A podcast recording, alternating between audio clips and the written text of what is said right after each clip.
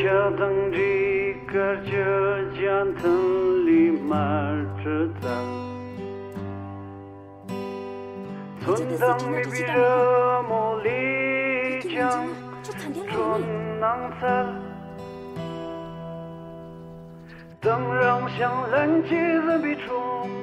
里。Hello，大家好，欢迎来到《别人信》，我是 Alex。今天的嘉宾他叫李嘎野，他是一位来自。青海藏区的男孩。他有一个杂志叫做《雪域青春》杂志，然后他对自己的这个定位是一个藏区青年人的记录者。嘎野你好，哎，你好，你好。呃，我是从另外一个朋友那边知道嘎野的，然后。这是一个女孩儿，然后她向我介绍嘎野的时候就说：“哦，你一定要跟这个年轻人聊一下，他在藏区做很多关于性别平等方面的事情。”后来我去翻了他的这个《雪域青春》杂志，在上面发现的确有很大的比重是关于，呃，女性力量啊。我们可以等一下再具体的说，啊，你可以先简单介绍一下自己嘛，比如说自己是什么样的背景，然后。是怎么样开始做这个杂志的呢？嗯，好，大家好，我叫李嘎野，我是嗯在青海藏区的牧区长大，啊，后来上大学上了呃两个月就退学去北京工作生活，然后又回到青海就开始做独立出版物，呃，主要是去呃采访和记录分享。啊，当代藏族年轻人的一个生活的一个现状，就是各种探索的案例。啊，那除了这个独立杂志出版物之外，我们在做呃线下的呃系列的演讲活动。嗯，大概是目前大概是这样的。嗯，怎么开始想做这个出版物的呢？嗯，刚开始做出版物，其实它也是一个很很综合的一个原因吧。第一个原因可能是我上初中的。就是上初中到高中，就是中学的时候，呃，比较喜欢看报纸，藏藏文的报纸，里面会有很多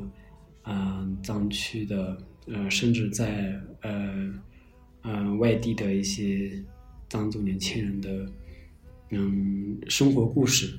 嗯，但是这个会很少，就一个报纸里面可能会出，就是偶尔会出现一两个人的故事，然后这些人的故事对我其实。对当时的我来讲有一些影响，就是有一些启发，嗯，但是想看到更多的故事，也没有这样的一个平台或者是渠道，嗯，嗯，所以一直想想想做一个，啊，类似于这样一个平台吧，但是这个平台是应该怎么去呈现，其实没有想好，就是说，就是渴望有有一个就是综合性的这样一个汇聚，嗯，藏地年轻人的各种状态的一些。呃，出版物就是说，当时这些故事你还有记得有例子吗？或者说给你带来的什么样的影响？嗯，有有，比如说，呃，有一个八零后的一个年轻人，我我忘了是哪个地方的，然后他在北京啊创业，他把藏区的一些工艺品卖给一些北上广的一个这样一个市场。藏区的工艺品、手工艺产品，或者是其他的类其他类型的工艺品，对，然后就是卖给北上广这个城市的一些消费群体吧。对于当时的我来讲，这种事之前是没有见过的，就是说，呃，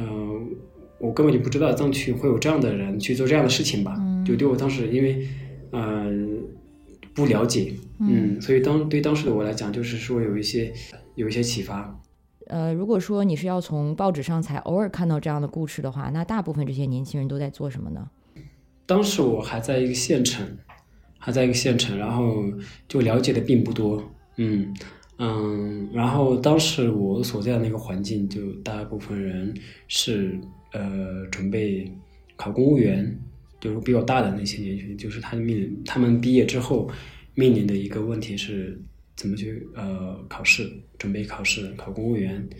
嗯，这样一个一个趋势，嗯，所以说，呃，创业类似于这种是，对我来说是一个新的概念吧。OK OK，嗯，所以那个时候你自己的人生路径是什么样子？就是想也是像大家一样，好好考上一个大学，然后找一份稳定的工作，这样吗？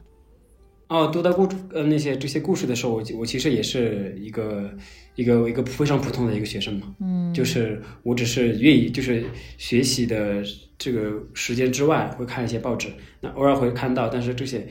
它也不能改变我的一个方向，就是只是我欣赏，然后是这样一个状态。然后，所以我我也是面临着高考，嗯，那我就是高考结束之后，我也不知道会怎么样，反正就是也也是需要进一个大学，嗯，对，是这样的。你当时有没有很想离开自己生活的地方啊？比如说考到一个大城市什么的？嗯，中学的时候其实有想过这样，想过去一个一个陌生的环境去去成长，就是有这样的一个呃期望是有的，嗯。嗯，那后来高考成功了吗？呃，不是很理想，嗯，但是上了，上了两个月，嗯，就没有上完，没有上完就退学，去了北京，然后在北京找工作，嗯，就待了两年。当时为什么选择退学呢？嗯，高中的时候对大学的期望太高了吧？但是他到呃，我其实从呃中学的时候就想做事情。想做一个自己想做一个事情，但是中学的时候没有这样的条件，而且局限性比较大，就是而且都要忙准备这个高考。嗯，但是后来到到上大学之后，呃，就是有一些差距吧。对，也想也想做事情，但是说没有这个没有这个氛围。然后呃，可能跟大学的不同的这个教育条件和一个呃状态也有关系吧。我所在那个大学的。呃，那个环境就是不是我想要的，嗯，然后太死板吗？所以就觉得，嗯，所以就想就想跳出来吧，跳出来，从那个环境中跳出来，去去去尝试一下别的。两个月就 想清楚了，嗯，差不多吧，两个月就两个月的时间，两个月的时间其实也很，呃，很迷茫，嗯，真的很迷茫，就不知道要做什么，就。设想了一下，三年时间好像也学不到什么东西。嗯。能出来之后，呃，跟跟同龄就是跟其他的这个，就是从这个学校里面毕业出出去的这一群人的一个一个现状，就是有一个群想吧，就是大概了解之后，好像不是自己想要的。嗯。然后这三年时间，嗯，觉得很宝贵，就觉得应该去做一个别的事情。就但是但是又怕。呃，后面会发生什么什么事情？就是会会有这样的矛盾，也会担心很多事情。嗯，但后来还是还是决定就出来。嗯，当时明确自己想做什么吗？不知道，但是刚好那个时时间那个时间呢，有一个呃北京的一个公司，他们是做藏文图书的排版。然后他们刚开，就是我我想要推学的那个时时间刚好，嗯，在招聘找找一些藏族的年轻人去北京，啊，做藏文的校对和排版的工作。然后当时就想又想去外面，又又有这样的一个机会吧，然后就争取了一下，就在新年通过面试，然后就直接去北京。嗯，所以其实也没有没有完全想好，只是遇到了这样一个机会。嗯，那北京呢？让是你期待中的样子吗？嗯，是。刚开始在北京的时候就很有点刺激吧，就是你能看到很多东西，能嗯学到很多东西，有很多呃呃第一次的体验。嗯，然后所以那个时候也就有就有了那个做杂志的这个想法。想做一个平台，到嗯，做一个杂志的这样一个延续。嗯，然后我在北京的时候看到，嗯，藏区年轻人的选择就是挺多的。然后，呃，但是这些没有被这样一个专看，嗯，我没有发现，所以觉得，嗯，就是说可以。呃，汇聚这些年轻人的一个现状的一本杂志，明白。所以就杂志就其实是这样这样开始做出来的。对，因为我翻那个《雪域青春》杂志，它就是公众号就叫《雪域青春》杂志，是吧？嗯嗯，对对对。然后下面下面的确介绍的年轻人来自各种各种各样非常丰富的领域，嗯，可能从比如说做设计啊，然后做影视影影视工作、影像工作。然后厨师，然后文创，嗯，呃，所以大家有兴趣可以先去翻一下。那你当时为什么不想留在北京做这个呢？为什么选择回到青海啊？我在北京，呃，待了两个多月啊，不是两年多的时间，都是在别的公司里面工作，嗯，但是后来在北京生活，嗯，感觉很特别难，在北京生活特别难。然后第二是，呃，第一本杂志是二零一五年我刚开始去北京的时候，第一年做的就是业余时间，然后第二年想要做第二本杂志的时候，呃，觉得我的业余时间好像不够去做这样的一个事情，所以我觉得需要全职做这个事情。嗯嗯，但是呢，在北京如果全职做这个事情，我肯定是待不下去。嗯，所以我就回到藏区，然后在藏区建立素材，尝试一些呃其他的方式，啊、包括包括活动这些。明白。那这个为什么女性这方面成了你非常关注的一个点？嗯，刚开始我们想做这个事情的时候，我们想做一个想刚开始想做演讲，不是想做女性演讲，想做演讲。然后我们把藏区的我们想邀请的呃一些人，大概三四十个人左右的一个名单列出来，嗯，然后他们的社会标签和一个职业，呃这些列出来之后呢，发现女性的女性的这个一个角色也好，女性的一些做的事情跟就是说有很特别，嗯，更多的是更多的是跟共同体呃关联性很强的，呃，比如说做公益的、做手工艺的、做教育的，类似于这样的呃群体。然后，那这个是跟传统的藏区对比的话，是一个呃，就就是一个很大的一个突破，或者是是一个是一个转，就是藏区社会转型的过程中，呃，最直接能看得到的一个一个呃状态吧。所以我们想把女性的这个呃作为一个主题，呃，邀请一些嗯、对藏区社会发展有有贡献，或者是不只是这个实体的贡献，或者是思思考层面的贡献，这一群人过来做分享。嗯。啊、然后，嗯，它本身就是一种力量，所以我们把它称之为藏地当代女性力量，然后去去跟呃藏区的呃当代的呃新青年产生一个共鸣，嗯。嗯，然后互相了解学习，呃，或者是互相产生一个启发，嗯。啊、或者是产生一一个影响的这样一个一个连接的作用，挺棒的。嗯。我如果理解正确的话，当时其实就是这些人物都不用你非常努力的去挖掘，他们其实已已经有很多这样的女性在做这些事情了，是这样吗？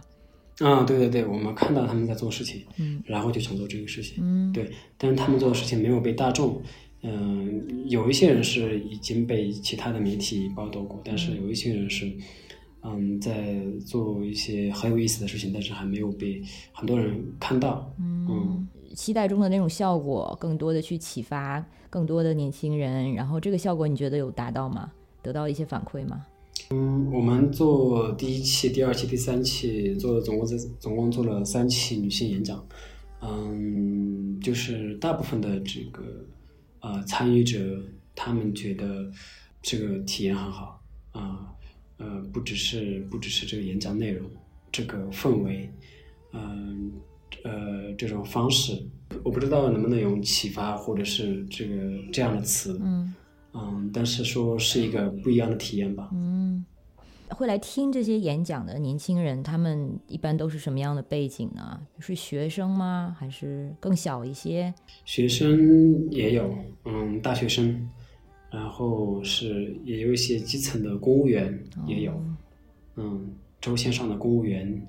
嗯，另外有一些创业者、自由职业者，嗯然后还有一些其其他民族的也有，对藏区的社会现状和文化的变迁比较关注的这个群体嗯也有，嗯。，OK，嗯，就是雪域青春，它是目前是我们想要通过四个方式去记录当地当代年轻人的一个一个对于呃未来的一个探索嘛。然后第一是杂志本身就是通过纸媒体，通过出版物啊、去去记录啊、然后第二是通过系列演讲，就是 talk。那我们呃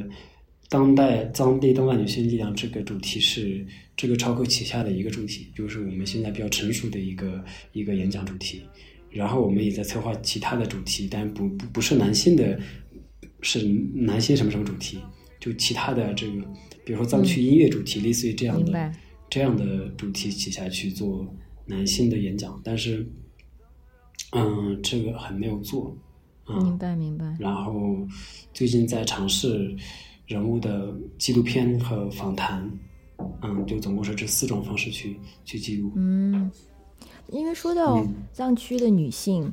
我我现在就是非常有限的了解，好像是有两种极端，一呢是说好像当地的性别文化是非常的保守，但是另外一方面又听会会听到故事说，其实藏区的女性都其实非常强大，然后。又又非常彪悍，然后像你说，现在其实，在做创业也好，或者在在做很多实事的人，这个女性又非常的多，所以这两种它是就是为什么有这种矛盾，或者说如果说他们是两种刻板印象的话，他们都有这种根基嘛，他们都是真实的部分嘛。现在当代女性，嗯，做事情的其实也不是特别多，嗯嗯，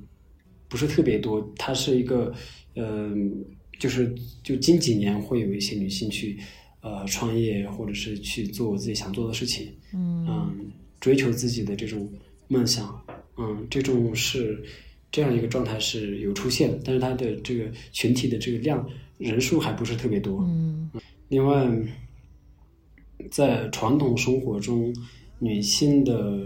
社会地位还是实际上是比较还是比较低的，但是它是是一种呃，它跟地方的生活习俗是融在一起的。嗯嗯，而且女性本身，嗯，也是尊重男性，就是地方的一个对生活方面的一个态度吧。，OK，而且我们其实也不是特别特别去关注，嗯、就是性别平等这个这方面。藏区社社就是社会在发生变化，然后这个群体有很多的选择，跟上一辈人的生活方式不一样的是，九零后、八零后接受教育的，他们的我们的生活不一定跟上一辈人去放牧或者是去种田，啊、我们有更多的选择，所以我们想记录是这个选择，就是他们会选择什么样的一个一个领域，去探索什么样的事情。我们想记录的是这一点，嗯是这样一个一个思路，然后带来希望。嗯，希更多人其实是需要榜样。嗯明白明白。嗯但是像你好像几乎非常本能性的就选了女性力量嗯这个主题。嗯如果只是说想给大家呈现更多的年轻人的选择啊，嗯或者是其他的可能性的话，没有必要就就首先就聚焦在女性身上嘛。嗯那所以还是女性是一个身份对你来说可能是带着一些特别的含义的，对吧？是是是是，确实是，这个是跟我的成长环境也有关系。在传统生活中，男就是因为社会结构或者是这个劳动技能，呃，或者是呃男女的这个特质各方面的原因，大家嗯男女的这个社会分工是不一样的嘛，所以嗯。所以女性女生是很少去做一些，嗯、类似于现在的年轻人做的这种事情，嗯、一般都是呃做家务，嗯、就是这样一个状态吧。嗯。我的影响当中，但是生活过程中还还是还是一个弱势的一个群体，他会遇到家暴或者是遇到一些嗯不平等的对待，嗯，但这个不平等就是，呃，到到了那个环境，他是它是一呃一个地方文化，女女生也是非常尊重这个男生，嗯，比如说你坐在哪个位置，你在家里面坐在那个哪个位置，然后你该说一个什么样的话，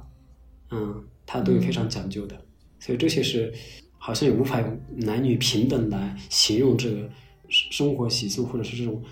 嗯这种关系秩序，嗯，对，嗯，他但是他，呃，也会遇到一些不平等的一些一些情情况，就是家暴是非常普遍的，非常严重的。嗯。嗯，但是后但是到现在就是年轻人都接受了教育，嗯，在多元文化的这个氛围里面，可以去对比，啊，可以去融合，可以去非常包容的去态度去接见、去学习、去呃尝试。那这样的过程中就。就有了很多新的态度或者是新的选择，嗯，所以我觉得这一点是很有意思。而且我们做这个事情的针对性还是年轻人，而不是传统生活。嗯，传统生活有传统生活的它的呃它的本土的一个呃生活秩序嘛，就像你说的，嗯，所以说我们通过我们的力量是无法打破那个就是那样一个生态吧。所以我们想还是针对性是嗯。我我其实在觉得，我觉得你在现在在做的事情，某种程度上其实已经是在打破一些现有的秩序了。虽然你用的姿态是很平和嘛，就很平和的把这些不同的状态的人展示出来，但是其实你也说了，你其实想做的是给更多的人这一些启发，或者是啊一些激励，然后或者是一些灵感。嗯，那更年轻的女孩子如果看到这样的榜样。她其实就会了解哦，我也可以成为这样，而不是说我一定要可能成为我妈妈，就是我补的生活不止那样而已。其实这个就是非常潜移默化的一种在做做的一种社会变革呀。嗯，是是，所以我们现在针对的就是年轻人，他们也在那在那样一个环境中长大。我们其实是其实生活背景是一样的，我们背后有很多这个文化资源。嗯，这个社会资源，啊，或者是，但是呢，我们对未来是，呃，有很多迷茫，有很多困惑，有矛盾，但是很期待，很很期待未来的这个样子。但是呢，现实生活中又有很多这个挣扎、困难，啊，有很多矛盾。这个时候就需要榜样。比如说呢，什么样的挣扎？比如说，呃，母语这个问题吧。我们最近做演讲，那有些我们。大部分是用汉语演讲，然后那大部分人是嗯反对我们去用母语啊，反对我们用用汉语去演讲，嗯，他们觉得必须要用用藏文，嗯，对，所以说不同的这个认知水平和认知层面，或者是社会经历，啊，或者是他所接触到的事情，就是因为这些程度会决定你现在的一个。态度嘛，但这个态度也是不坚定，就是很迷茫。其实说你虽然说你的言论是一个，呃，也是也许是绝绝对的，但是呢，你的内心还是很矛盾。嗯，就是这个是我觉得跟跟政治环境、跟跟其他的这个错综复杂的这个社会环境、市场环境都有关系。就是因为个体是我们都是一个个体嘛，但是个体在一个非常复杂的一个社会环境中的时候，你你没有一个。非常完完整的一个认知的一个系统的时候，你的很多东西是不坚定，所以就有很多困惑和迷茫，有挣扎，就不知道方向在哪里。但是呢，很期待这个时候就看到一些跟自己的成长环境一样的这个群体，嗯，就嗯可以用“命运共同体”这个词嘛，就是类似于这样的，就是。同一个文化环境，同一个成长环境，同一个社会背景之之下成长的，一就是对于这个群体是会产生共鸣，会会去学习，想要产生连接啊，想要成为他的榜样，就也许是嫉妒，也有可能是竞争，我觉得都有可能，这些都是一个都是内部内部循环。他嗯，但是我我也发现，就呃这两年有一些人是。打破这个格局或者思维，他没有民族的界限，他也没有没有这种情绪了，没有这种观念。我就是一个人，我就要学习更好的人，更好的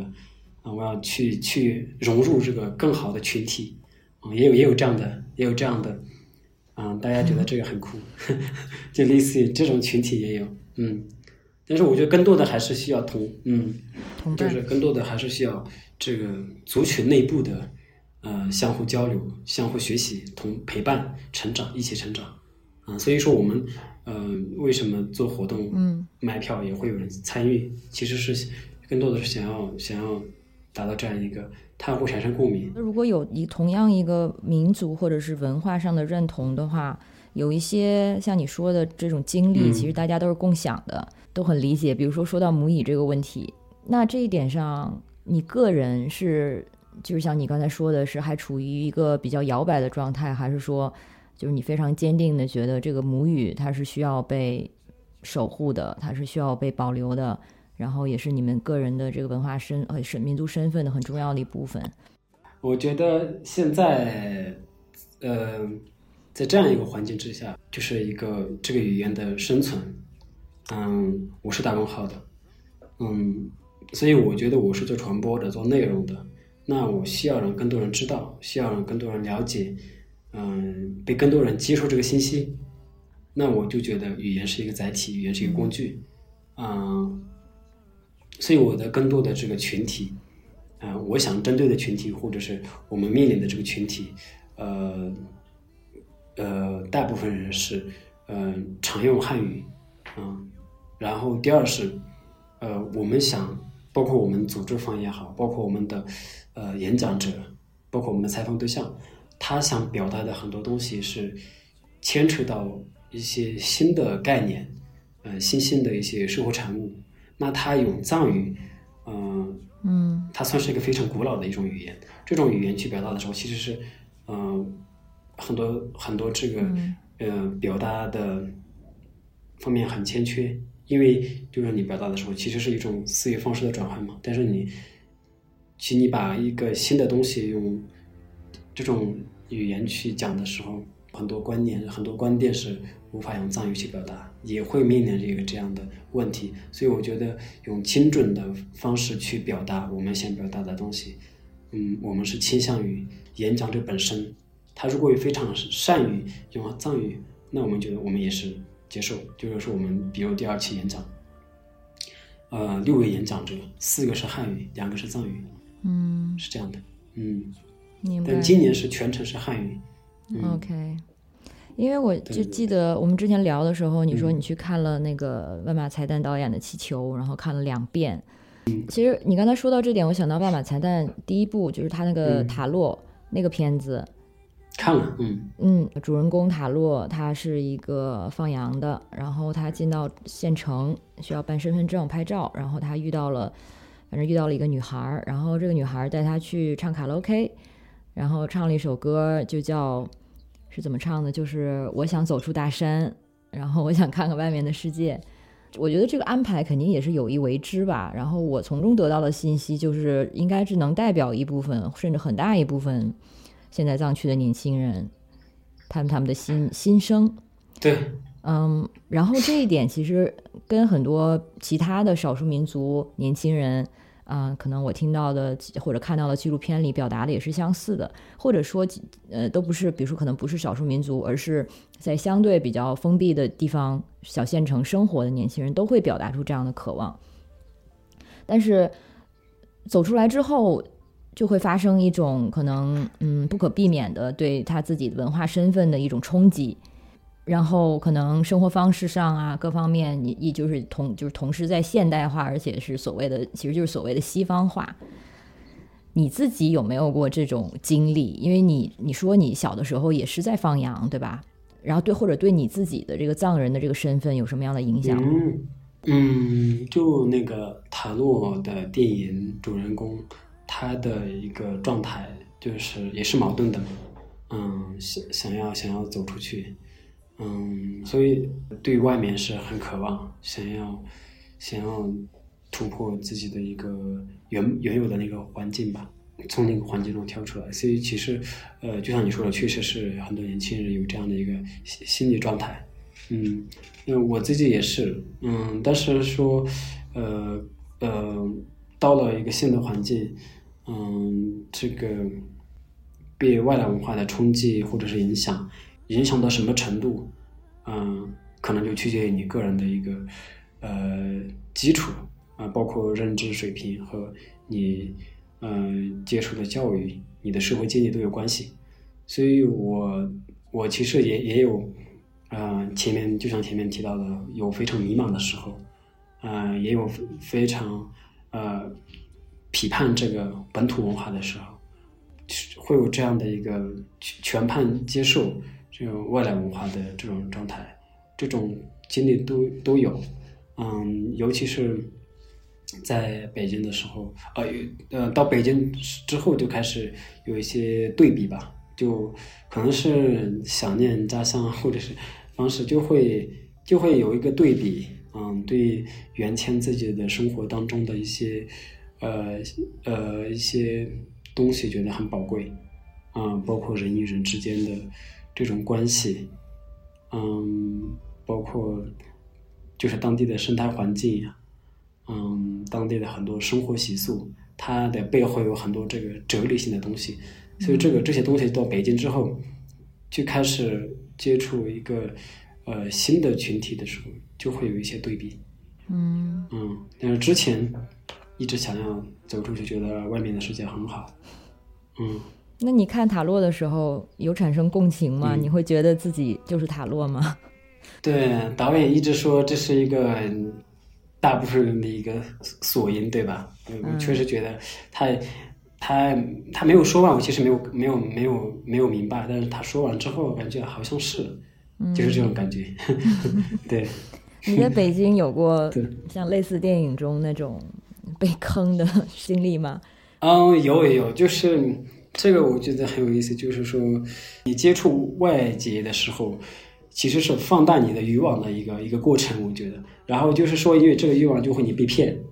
对吧？嗯。所以我我我也是在北京骗过。我有一次去北京，当时我还没有买过苹果手，没有用过苹果手机。嗯。然后我在一个店里，我想买一个苹果手机，我当时付费了。然后他说：“你有这个 ID 账号吗？”我说：“我没有。”然后他说：“我可以给你注册一个。”但是他说，呃，注册费是两千块钱，但是我的印象当中好像没有这么贵，我也不知道这个 ID 账号有没有付费。然后我问一个朋友，他说我可以帮你注册。对，呃，就这种时候会想家吗？对对对，嗯，是的。那回到青青海之后，又想北京吗？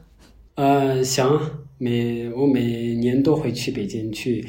去其他城市也会去转一转，就觉得，呃，需要去学习。嗯，现在是现在出去是一个学习的态度。就听起来感觉你好像是在还在嗯学习平衡，就是自己的这个民族身份，然后文化传承和所谓外面的世界，包括就是现代化的城市化的这一套东西。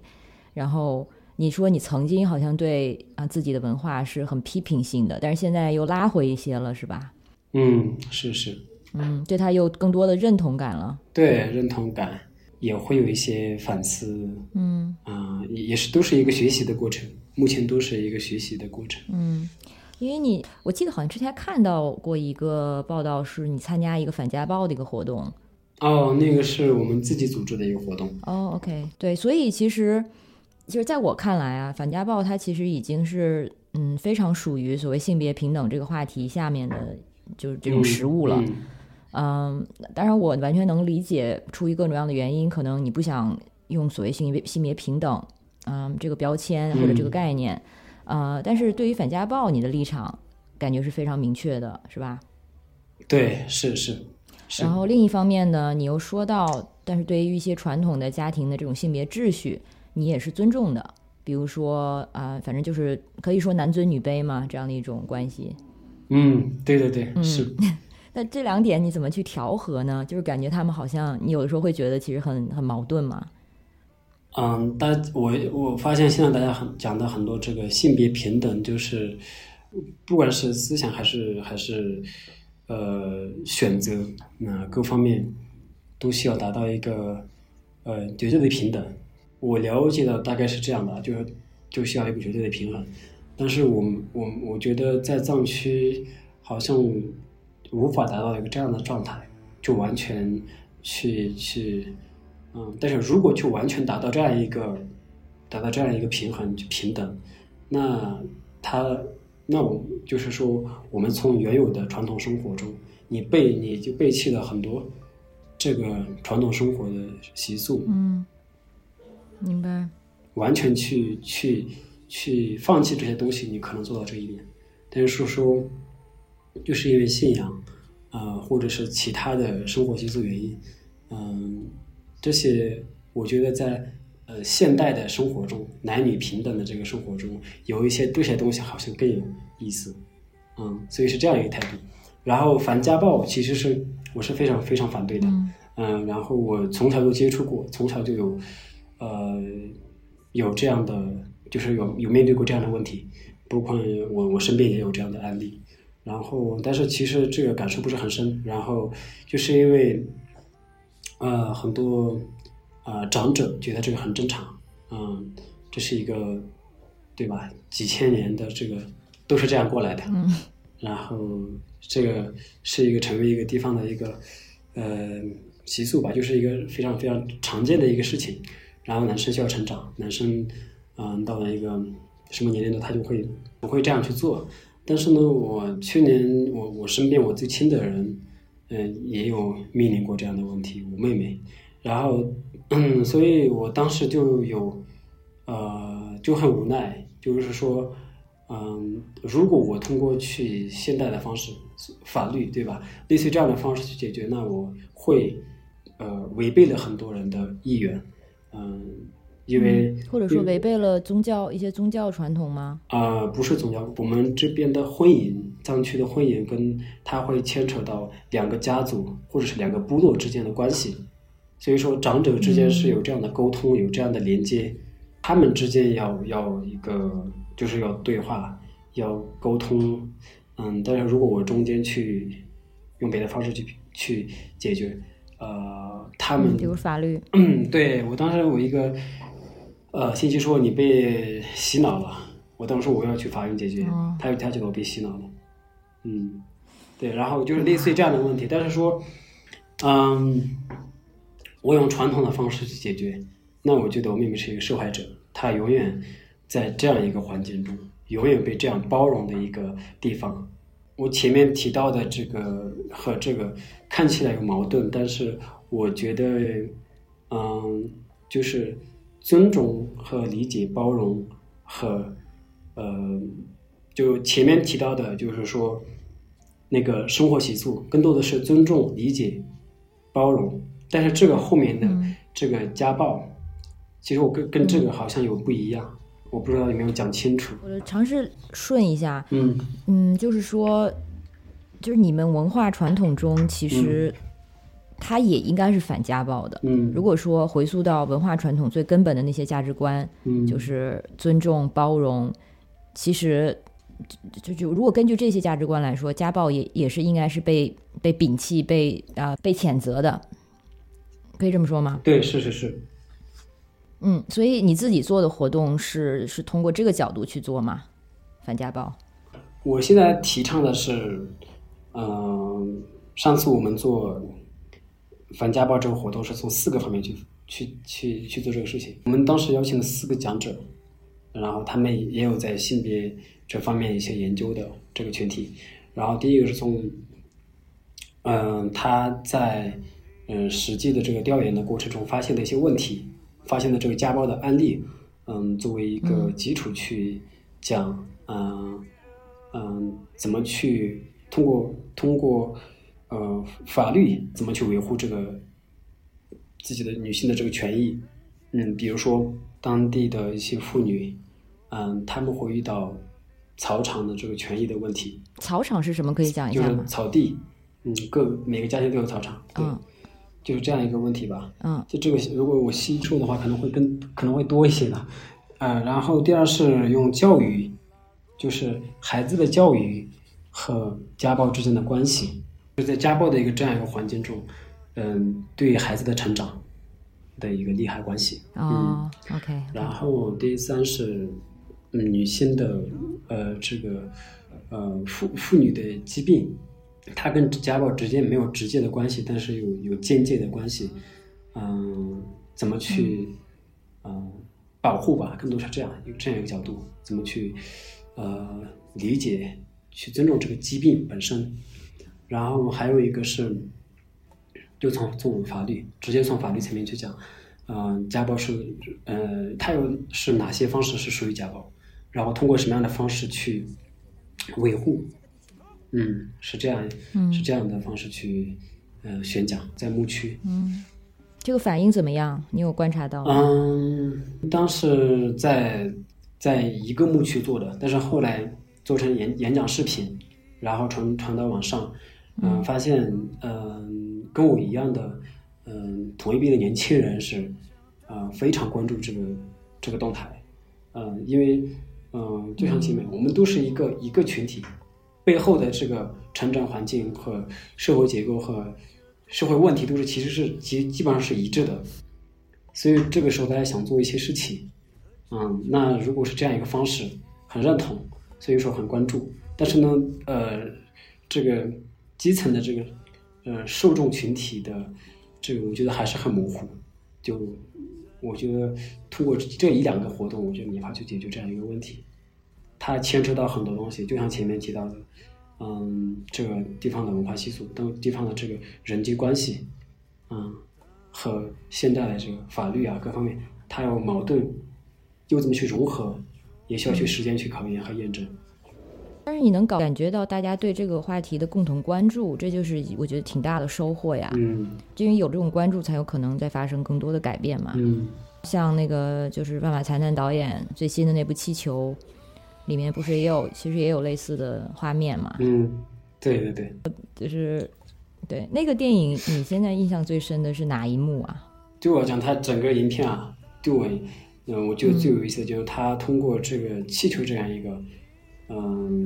概念去讲述选择性的难题的问题，就是这个嗯性和现实之间的这个冲突，对吧？这个冲突，这个选择呃不一定是绝对要选择一个，但是这也也是很复杂的。所以其实这个不管是那个多嘎的身上，我觉得还是呃不只是多嘎本身，很多其他人身上都有这个问题嘛。就像也是一个一个也是一个宿命，就是尤其是年轻人，他在非常传统的生活中长大，在那一个环境中，又又又到了新的呃环境中再成长，再去探索，嗯去融入的时候，会更有更有这个选择的难题。我觉得这个时候更比周吧更复杂，所以我觉得这个跟我有一些共鸣吧，就是觉得都经常都会发生在自己身上，就是这个选择性的问题。嗯，哦，我不知道大家现在多少人看过了这个《气球》这个电影，因为它的排期真的很少，所以如果大家现在还来得及的话，也就非常鼓励大家去嗯贡献一份这个电影票。呃，它可能排期在百分之一到百分之二，所以就还如果还有档期的话，尽快去看。啊、那如果是尽量不剧透的介绍一下这个电影的话呢，他刚才刚才也说到的这个卓嘎是这个片子的女主角，然后她面临了一个就是跟生育选择相关的难题，就是她怀孕了，但是因为一些嗯跟传统观念或者是宗教嗯相关的原因，她的家人不想让她打掉这个孩子，但是她想打掉，所以就是刚才说的这样一个可能选择的一个难题吧，就是现实中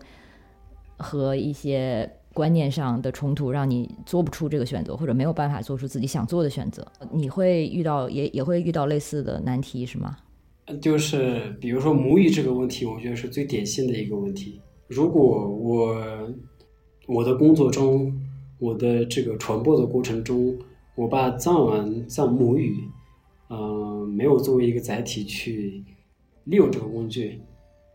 嗯、我没有为母语的发展做贡献。那母语背后是什么？没有不没有母语背后是，嗯、我的很多亲人，我的很多这个，嗯、就历史是对，跟我的历史文化信仰都有都有牵扯到，嗯，但是嗯，我想做的事情，达到一个实际的一个效果，嗯、或者是呃更包容的一个态度去应届未来的一个发展，那这个时候非常理性的选择是另外一个一种语言，嗯，就是汉语。所以这个是我，啊、其实这这也是一个一个冲突。另外，就是更细的，好像有这样一个普遍的现象，就是，呃，信仰是这个利众，对吧？利众，利益众生，但是现实生活中好像是这个信仰是利自己啊，有一个这样的一个状态。嗯我不知道用这样的话语是不是绝对的。OK，就利众生和利自己。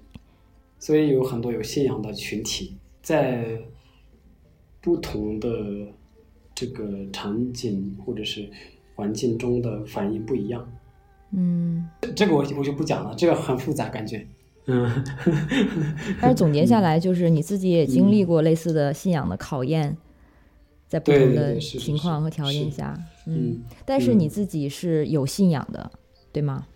是是。那你曾经就是在批评嗯自己的文化或者对他可能比较抗拒的时候，也包括自己的宗教信仰吗？都是一个嗯，就是没有找到答案的一个一个状态。但是我非常嗯，上次也讨论到，就是信仰这个在藏区依赖这个信仰，我觉得这是一个非常好的一个一个状态。就是说，就是因为信仰的存在。才有了现在的藏区吧，现在的一个一个状态。信仰这个，不管，呃，这个是这些神仙，这些不管有没有这个外来人外外来者，就是说有没有在这个呃判断我们的对错，就是说我们先不说这些东西，就是说信仰这本身在藏区，呃，打造出这样一个生态，嗯，对我们。传统的生活意义非常大，嗯，所以我认可这个这种宗教在一个地方的延续，嗯嗯，但这个跟我又没有信仰，好像有一些又有又有啊冲突。明白，就是你对于自己的信仰，或者是对于你在这个信仰中所处的位置，还在摸索和思考。对，还在摸索，还没有答案。明白。嗯，不过你说到的之前那一点，就是信仰对于藏区的这种重要性，我还想到就是万马导演的那部《撞死了一只羊》嘛。虽然他的这个他的作作品中都是就是有非常深厚的宗教的嗯反思还有元素在里面，但是那个因为撞死一只羊，它非常直接的讲的就是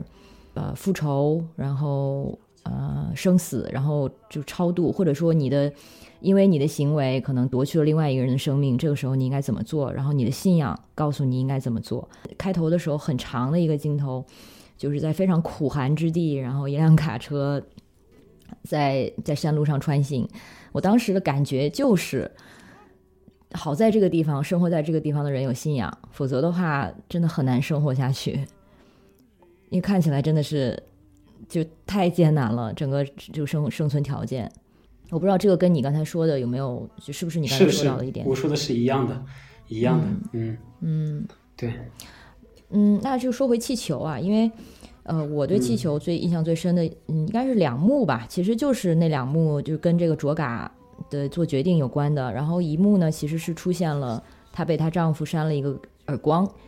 然后她就大哭了起来。然后，因为她之前他们两个的夫妻关系都是非常和谐的。然后，而且那个那个，我忘记那个家里的主男主人叫什么名字了。但是他一直都是一个，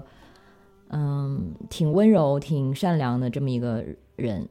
直到那一幕，就关于，因为他是嗯想阻止卓嘎去，或者是拒绝让他去流产的那一幕的时候，就感觉瞬间变成了一个暴君，感觉不是同一个人了。所以感觉挺冲击挺大的。嗯，然后另外一幕呢，就是卓嘎他。有尝试就去去流产了，然后这说到这儿可能也剧透了吧，但是没有办法了。就是她坐在那儿的时候，她丈夫跟儿子冲冲了进来，然后阻止她说：“求你不要，就是请你不要流产。”然后她当时那个表上表情，她没有任何台词，但是她的表情就是就是那种不可不可置信。为什么就是这件事情上，我连决定的权利都没有，我甚至连开口的权利都没有。我当时反正非常能够体会他那一刻的心情，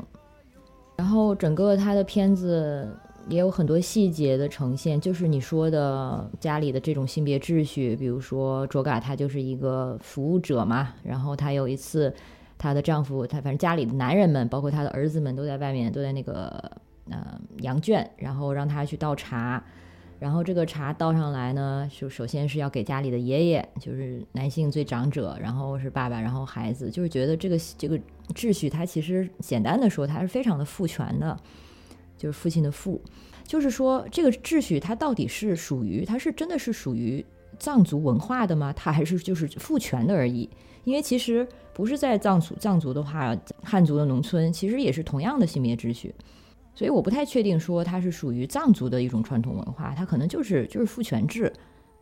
他在到就是换一个国家什么的，相对经济或者是落后的地方或者保守的地方，他还是这样子的。因为你不是之前说到，比如说反家暴这种东西，就家暴这种行为，它其实是不符合你们的文化传统或者宗教信仰的，可以这么说吗？对，所以说有冲突。所以说，信仰和生活之间，就像我们前面提到的，它也是有很多冲突。嗯，就类似于这个家暴、复仇，是跟信仰是冲突的。所以其实这些都不是，嗯，就是宗教的问题，就还是 人性的问题了。我觉得是这样。还有一个就是好奇的问题，就是你可以或许可以根据你的观察帮我一下，就是当地的这个关于性知识或者性教育方面，它真的是像气球里呈现的那样，就是知识这么的匮乏吗？因为啊，我们之前也说了，这个电影其实是关于一个就是生育权啊这样这这个话题。然后中间，呃，它就是气球，它其实也是一个安全套的一个隐喻。然后中间有一些情节，就是比如说卓嘎去到这个当地的诊所去要安全套，但是他完全说不出口。然后还有另外一个情节，就是他的两个儿子把安全套当当做气球，去跟另外一个小朋友换了一个玩具，然后对方的爸爸就气急败坏的找过来，然后就觉得因为自己的孩子把一个安全套带上了饭桌，觉得这是奇耻大辱。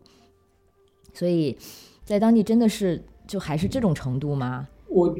电影它呈现的是一个九十年代的一个生活状态。OK，对，所以啊，那个时候确实大家对这种东西，呃，就有一些人还是比较陌生吧。就是说，呃，九十年代我回想，我就很很小的时候，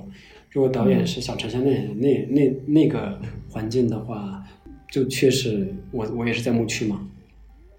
没有通路，没有没有没有通电，那更不要说通讯啊，网络这些根本就没有，然后基本上也没有什么外来外来人，就在内部内部就是一个草原的一个文化，然后不同的这个部落之间的关系，基本上是不会有其他的外来人参与到你的生活，啊，啊后来，嗯。就是零零几年的时候开始就，呃，就大量的这个其他的外面的人进来，基础建基础建设嘛，嗯，所以再开始跟外来人接触，然后开一些商铺啊这些，就是这样一个一个过程。所以说九十年代的时候，嗯，在草原上一个商铺都很难很难见得到，就就就基本几几乎很少，就一两个而已。所以说，去县城的次数也很少。可能就过年的时候买年货的时候，可能就，呃，一群人，啊，走路到县城，啊，可能四十多公里，然后再回来。所以说，他接触现代现代文明的这个机会、时间、频率是很低的。所以，刚前面提到的这种，啊，这种安全措施啊，也好，这种是比较少见的，嗯。那个之前应该是没有这种东西，啊，就是九十年代之前，九十年代的时候刚好那个时候就是有计划生育嘛，就是有这个政策在普及，呃，只能生三个孩子。然后我当时记得很多妇女，呃，有一个诊所，一个县城的，好像是县县医院吧，然后派人那个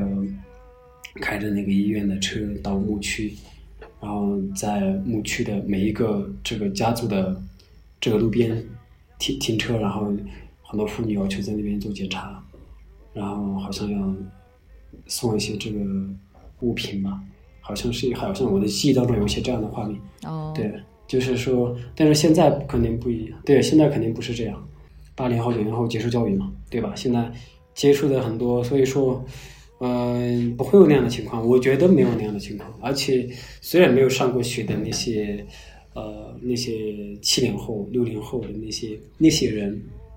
旁边也有一些年轻人，嗯嗯，而且，呃，七零后也还有那个六零后这一部分群，这一个群体其实是已经做过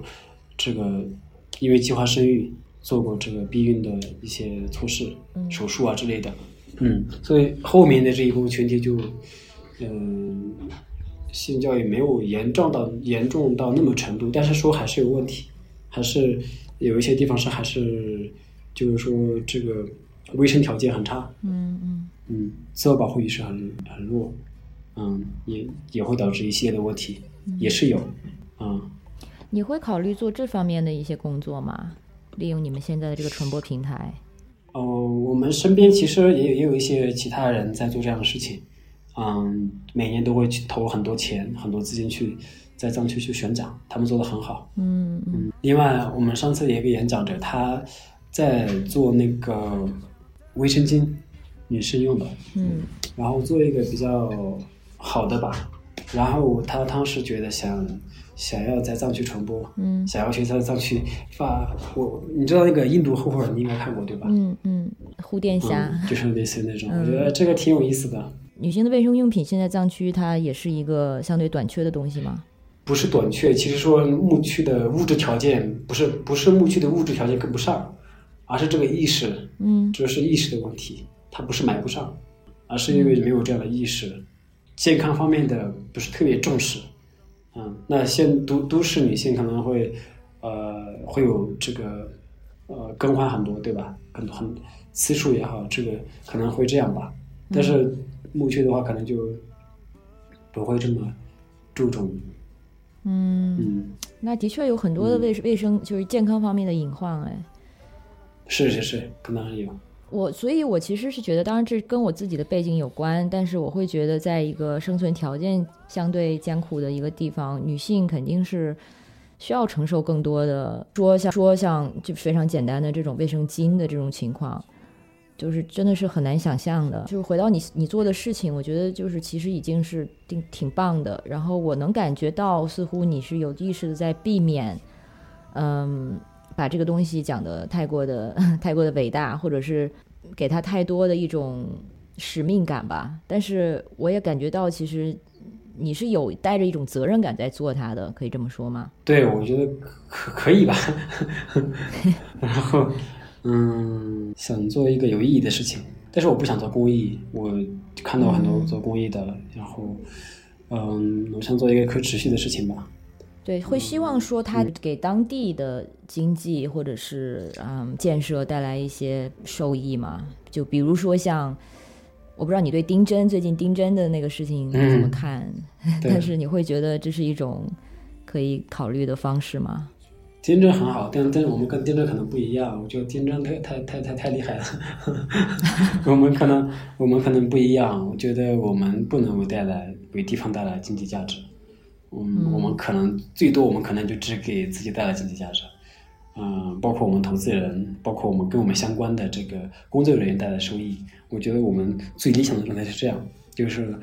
嗯，我觉得我们没有，因为我们做不是做产品嘛。如果做产品，还是它如果有原料，那我们可以通过原料的，通过通过生产的方式去为当地带来价值。但是我们还好像是一个内容创内容。的内容服务的一个最这样一个品牌，那我们最多只能就给自己相关的投资人，